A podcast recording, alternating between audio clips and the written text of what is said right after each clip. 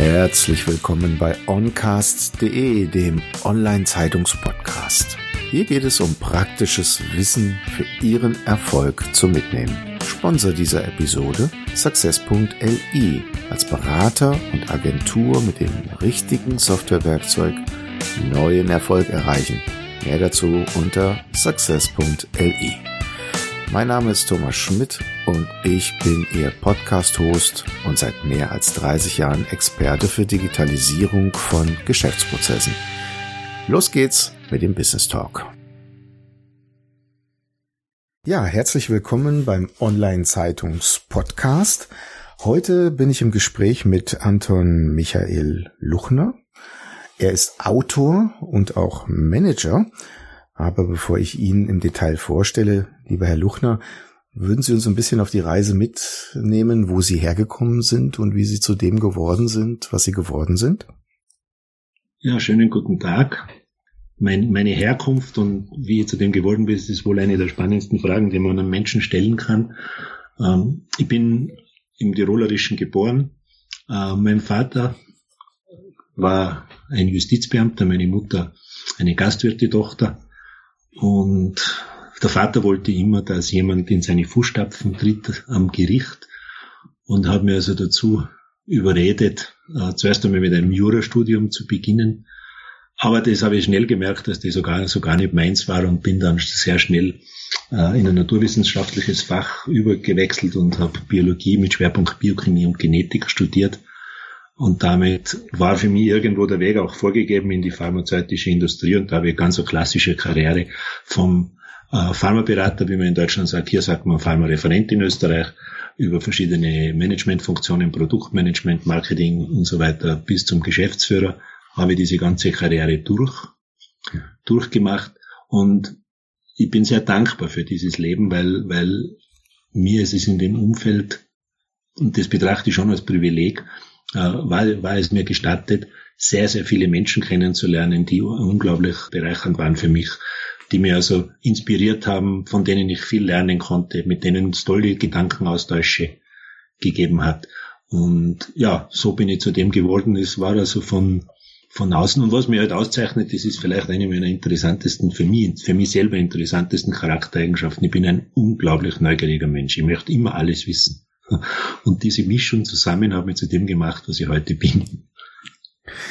Großartig. Wie kommt man dann, nachdem man so lange Jahre als Manager gearbeitet hat, dazu Autor zu werden? Das ist so ein, das ist so ein Grundbedürfnis geworden. Ich habe immer mehr, je älter dass ich geworden bin, und da ist ja die Frage, ob man jetzt mit 56 alt oder noch jung ist oder wie auch immer. Aber ich habe immer mehr jetzt in den letzten Jahren das Bedürfnis bekommen, äh, wieder was zurückgeben zu wollen. Von dem, was ich gelernt habe in meinem Leben, was ich erfahren durfte, äh, von den Überzeugungen, die mich geformt haben, äh, denen, die es interessiert, davon was abzugeben, also zu teilen und zurückzugeben. Das ist so die Grund, das ist so das, die, die Grundströmung in mir. Mhm. Dann ist es im Kopf, oder? Und irgendwann muss es raus, sonst platzt der Kopf und dann schreibt man es halt nieder. Okay. Wie darf man sich das Leben eines Autors dann vorstellen? Machen Sie das jetzt 100 Prozent oder ist das so ein Nebenbeiprodukt? Naja, wenn ich schreibe, äh, dann ist es schon so, dass das dann ein Hauptberuf ist. Da habe ich mir dann immer berufliche Auszeiten genommen. Das, das Buch selber niederzuschreiben dauert drei bis vier Monate und ist Knochenarbeit. Das erste Buch ist ein Sachbuch, das zweite Buch sind Kurzgeschichten und bis die Geschichten fertig sind, bis die äh, im Sachbuch die Details recherchiert sind, das ist wirklich Knochenarbeit. Und man muss ja schreiben, wenn es kommt, also wenn wenn's wenn's wenn's äh, raus will. Und das kann um drei Uhr morgens sein, das kann um zwei Uhr Nachmittag sein, wann auch immer. Dann muss man sich hinsetzen. Ich ziehe mir ja dann von meiner sehr sehr großen und wofür ich unendlich dankbar, dankbar bin, verständnisvollen Familie völlig zurück. Ich habe eine kleine Wohnung noch in Wien und lebe dann also in totaler Abgeschiedenheit in dieser Wohnung und schreibe. Mhm. Und das darf man sich so vorstellen, Sie nehmen ein leeres Blatt Papier und dann geht's los? Naja, so ganz einfach ist es nicht, sondern ich arbeite zuerst schon am, am Konzept. Also von, wenn wir jetzt vier Monate hernehmen, dann ist einmal ein Monat nur das Konzept. Bis es also wirklich schlüssig, ist. es wird dann unterm Schreiben eh noch einmal geändert wieder, so in, in den Details, aber sozusagen ich kann nicht anfangen schreiben, bevor ich nicht sozusagen die Inhaltsangabe fertig habe. und die groben Inhalte ja so einmal wild hingeschmiert habe. Äh, und dann geht's ans Schreiben selber, ans Formulieren und, und, und. Mhm. Und dann dauert das dauert dann zwei Monate, zweieinhalb Monate. Dann lässt man es lektorieren und das Lektorat einarbeiten sind noch einmal zwei, drei Wochen, bis das fertig ist. Layout und so weiter. Also man muss halt rechnen vom, vom, vom ersten Mal hinsetzen zu einem Buch, bis es dann wirklich am Markt ist. Äh, ich kann mir nicht vorstellen, dass, dass man das recht schneller wie in vier bis sechs Monaten schafft. Mhm. Jetzt hatten Sie ein erstes Buch herausgebracht in 2019, Verzaubert und Verführt. Als ich jetzt dieses kurze Video, was Sie auf Ihrer Seite hinterlegt haben, mit dem Beispiel des Kopierens vorgestellt haben, hat mich das ein bisschen an Robert Cialdini erinnert, was ich mal gelesen habe im Englischen. Also haben Sie sich so ein bisschen daran orientiert, wie man sich selber verführen oder verzaubern lassen kann durch einzelne psychologische Dinge, die bei uns quasi fest manifestiert sind? Nein, das Spannende war, ich kenne den Cialdini auch, äh, die Psychologie des Überzeugens mhm. kenne ich von ihm, spannendes Buch. Äh, aber dann gibt's noch äh, Daniel Kahneman mit, mit schnelles und langsames Denken und einige andere, Paul Ekman mit seinen Grundmimiken und und und. Da gibt es also doch eine große Menge an, an, an Menschen, die äh, beschreiben, warum sich Menschen so verhalten, wie sie sich verhalten. Das Spannende ist aber, diese ganzen, diese ganzen, meistens sind es Psychologen oder Psychiater, die haben eine gemeinsame Schnittmenge. Mhm. Nur keiner redet von dem anderen und, und ich habe irgendwie die Überzeugung gehabt, diese Burschen haben die gemeinsame Schnittmenge nicht gefunden. Und deshalb habe ich versucht, in diesen, in diesen Büchern, in diesem Buch Verzaubert und Verführt, eine launige Reise durch die Welt der Beeinflussung herauszuarbeiten und sozusagen äh, diese Gemeinsamkeiten anhand von Beispielen zu beschreiben. Äh, da kann man dann zum Beispiel nachlesen, wie Werbung funktioniert. Was ist eigentlich Marketing im Grunde genommen? Äh, wo lassen wir uns überall verzaubern und verführen, ohne dass wir es merken? Spannendes Beispiel ist zum Beispiel die Partnerwahl. Oder? Da glauben alle, dass das eine höchst freiwillige Angelegenheit ist, aber tatsächlich, wenn man es genau nimmt, ist da gar nichts freiwillig dran. Und viele solche Dinge eben, die die, das klingt jetzt zwar für die Romantiker unter uns ein bisschen nüchtern, aber es ist halt so. also wodurch wird denn die Partnerwahl bestimmt? Das sind mehrere Faktoren. Da gibt es einmal die Prägung. Diese Prägungen, die wir in der Kindheit so bis zum vierten Lebensjahr erfahren, oder? Die werden wir immer los in unserem Leben.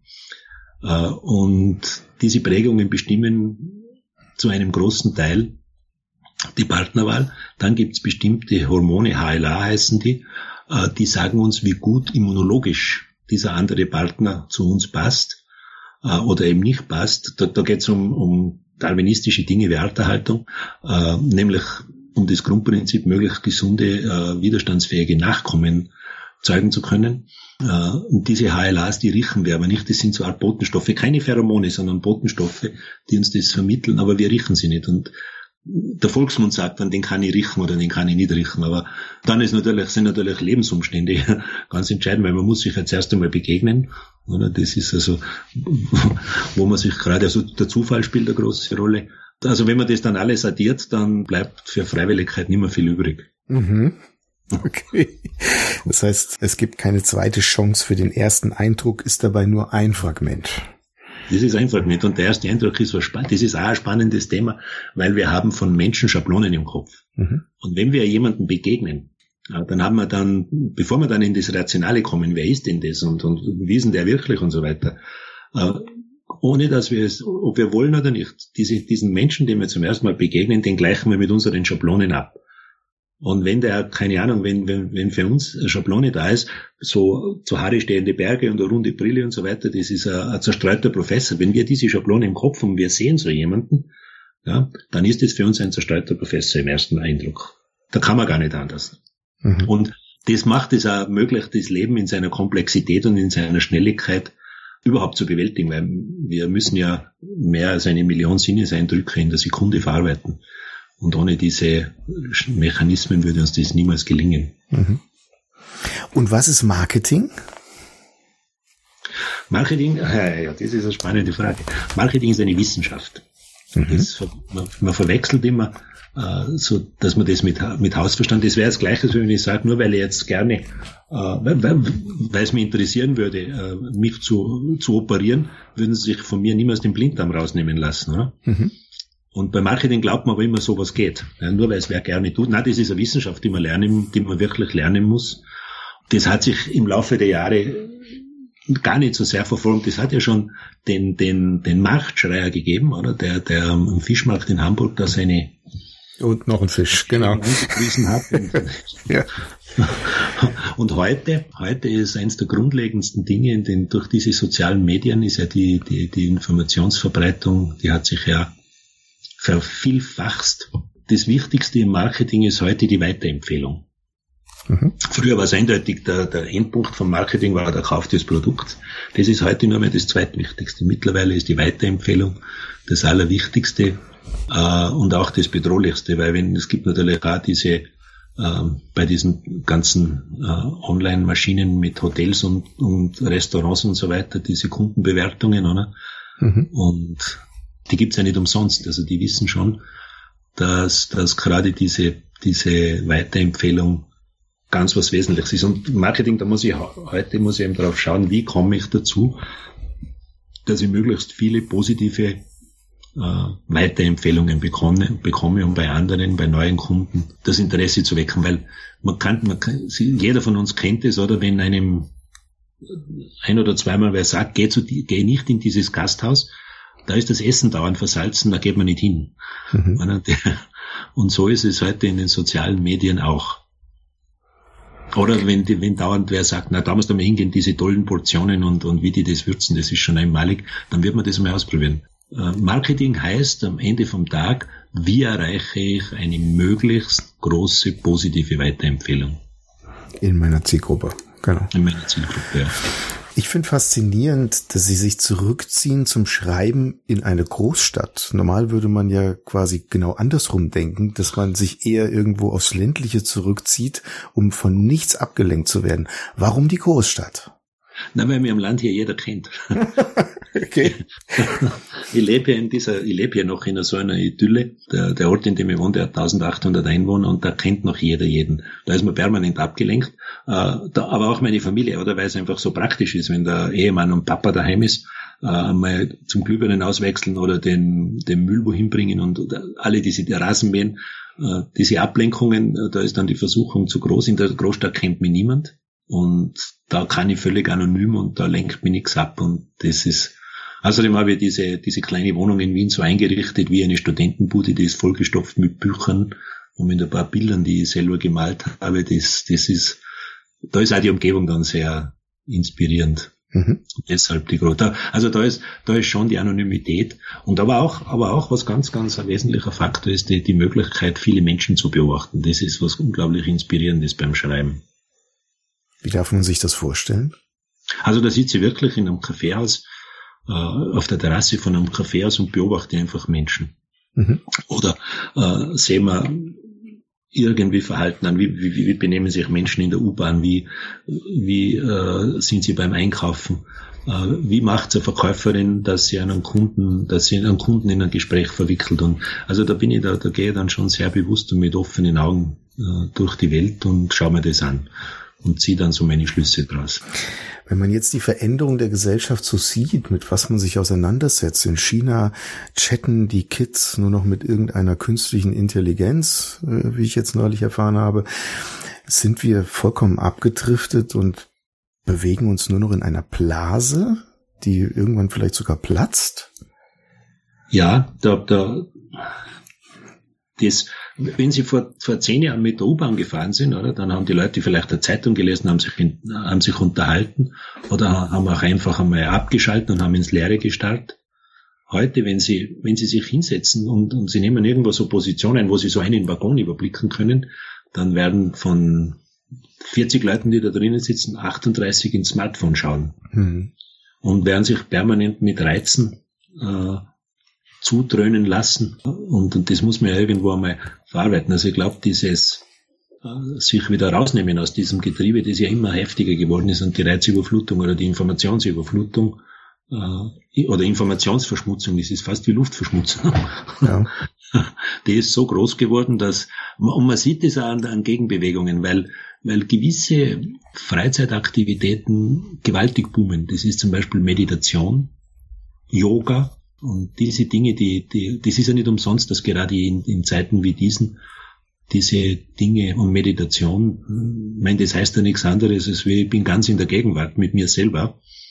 Äh, und diese Dinge, das ist nicht umsonst, dass das jetzt gerade so groß wird, das mhm. Ganze.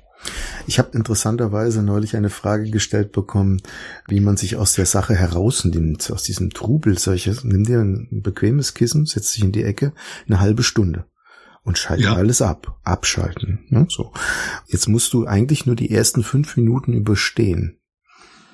Und dann kommst du eigentlich erst runter. Aber das schaffen viele schon gar nicht mehr, ne? ohne dass sie jetzt irgendwo eine zusätzliche Information meinen, verarbeiten zu müssen. Einfach mal sich hinsetzen und eine halbe Stunde nichts tun. Das fällt den Menschen immer schwerer, habe ich den Eindruck. Ja, und man muss es lernen. Ich hatte das große Glück und das große Privileg, vor knapp zehn Jahren auf der Kellogg University in der Nähe von Chicago ein Seminar machen zu dürfen. Und der Seminarleiter war ein gewisser Deepak Chopra. Mhm. Wahrscheinlich sein berühmtestes Buch ist Seven Ways to Happiness. Er ist von der Ausbildung her Internist, mhm. hat aber diese westliche Welt mit dem Buddhismus und Hinduismus sehr gut verbunden und gilt als, als einer der ganz großen Gurus in Amerika mit eigener Fernsehshow und, und, und. Nachdem da Leute aus der ganzen Welt bei dem Seminar waren, war natürlich der Jetlag ein großes Thema. Und da hat er uns also eine Meditationstechnik, da bin ich zu dem Thema, bin ich mit dem Thema überhaupt einmal konfrontiert worden. Der hat uns da einfach so eine Meditationstechnik gelernt, das dauert 20 Minuten und die hat also so die Auswirkung von 90 Minuten Schla Tiefschlafen. So mhm. erholsam ist das. Ja, und das geht ganz einfach. Man sagt einfach nur immer dieselbe Leier runter man setzt sich möglichst bequem hin und leiert immer nur vor sich hin, I am, also ich bin. Und es dauert eine Zeit, bis man das kann, oder bis man das wirklich schafft, dass man da in diesem I am Flow bleibt und nicht die Gedanken immer wieder abwandern. Äh, aber es ist wirklich extrem erholsam. Ich mache das heute noch, wenn ich, wenn ich mal müde werde oder was, dann, dann nehme ich mir die Auszeit. Im Büro haben sie dann immer geglaubt, ich schlafe, aber das war mir dann auch egal. Hauptsache ich war dann quietschfidel und fit. Mhm. Ja, aber diese Dinge, und ich bin überzeugt davon, dass alle diese Techniken noch, noch viel, viel breiter und äh, verwendet werden und, und begehrt werden. Ich, ich muss auch sagen, in dem ganzen Zusammenhang, was ich nicht verstehe, ich betreibe sehr viel Sport und was ich nicht verstehe, wenn ich zum Beispiel joggen oder walken gehe oder am Berg, diese Menschen, die dann Ohrstöpsel in den Ohren haben und sich dann auch noch zudröhnen. Statt die Natur zu hören. Ne? Genau. Statt ja. einfach einen Vogel zu hören und einfach sich selber zu spüren. Mhm. Ich kann das, das ist mir schwer nachvollziehbar und ich glaube, die verschenken da äh, ein großes Potenzial zur wirklichen Erholung, wenn sie dann wieder irgendwie Musik oder Hör-CD oder was auch immer oder nach, gar Nachrichten oder sowas hören, äh, sondern einfach nicht nur dem, was, was an Geräuschen verfügbar ist, zu lauschen. Mhm.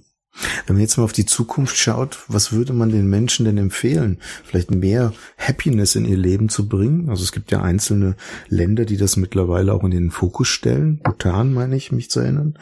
Ja. Was, was würden Sie denn den Menschen für die Zukunft wünschen? Ich würde schon den Menschen raten, sich aus dem Getriebe versuchen, wirklich Freiräume zu schaffen für sich selber, sich aus dem Getriebe herauszunehmen, äh, den, das Erlebte zu reflektieren und einfach eine halbe Stunde, wie Sie gesagt haben, eine Stunde am Tag nur für sich selber da zu sein, sich selber zu spüren, zu hören, zu, zu lauschen, aber einfach raus aus dieser Überladung von Informationen, Geräuschen und, und so weiter, einfach rausnehmen. Mhm. Und das ist aufwandslos, man braucht sich ja nur irgendwo still hinzusetzen. Kostet auch kein Geld, genau. Wie, gar nichts. Ne?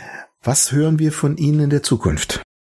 Naja, ich, ich habe jetzt begonnen, so im Kopf äh, einige Dinge zusammenzufügen zu einem, ich würde jetzt meinen ersten Roman gerne schreiben. Da wird es darum gehen, den, den, Titel habe ich schon, es wird heißen Die Hochzeit des Malermeisters und gehen wird es darum, äh, wie wenig äh, intensiv und ungenau und, und nachlässig Österreich äh, die NS-Vergangenheit aufgearbeitet hat.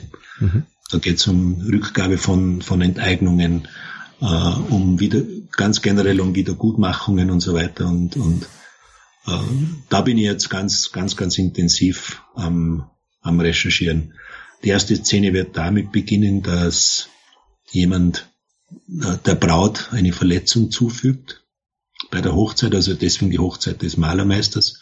Und dann wird der verhaftet und im Gespräch mit seinem Anwalt klärt er auf, woher diese Verletzung kommt und das geht dann zurück bis in, in äh, ein paar schlimme Vorkommnisse in einem Konzentrationslager, die seiner Familie widerfahren sind. So, das ist so die grobe Rahmenhandlung, aber jetzt geht's natürlich ans Eingemachte und wird aber mindestens ein Jahr jetzt dauern, weil jetzt muss ich mal wieder was anderes arbeiten. Kann ich mich nicht wieder zurückziehen und schreiben. Großartig. Gibt es denn irgendwelche Bücher, die Sie im Laufe Ihres Lebens in irgendeiner Form inspiriert haben? Ja, ich habe so mit 14 Jahren das erste Mal so ein Buch, äh, wirkliche Weltliteratur, in die Hände bekommen, habe da zu lesen begonnen und das hat mich hineingesaugt. Das war unglaublich. Das war vom Hermann Hesse Siddhartha. Mhm. Das war einfach dieses eher Transzendente, dieses schon ein bisschen ins Philosophische, in Lebensphilosophien abgleitende, das hat mich unglaublich fasziniert und relativ schnell drauf habe ich dann vom Thomas Mann die Bekenntnisse des Hochstaplers Felix Krull mhm. gelesen. Das ist nicht nur eines der lustigsten Bücher, die ich je gelesen habe, sondern was mich da so fasziniert hat, ist, wie, wie genial dieser Mensch mit Sprache umgehen hat können. Was man mit der deutschen oder österreichischen Sprache, wie immer man das dann nennen will, äh, was der mit der anstellen hat können und was der formulieren und ausdrücken und beschreiben hat können, das war unglaublich faszinierend. Später sind es dann mehr Sachbücher geworden und da gehört zum Beispiel von Daniel Kahnemann das schnelle und langsame Denken dazu, äh, das mich unglaublich äh, fasziniert hat. Und ja, der, aber das sind so, das sind so die, die Eckpfeiler. Dann habe ich natürlich Tonnen von Führungsliteratur, Management- und Marketingliteratur.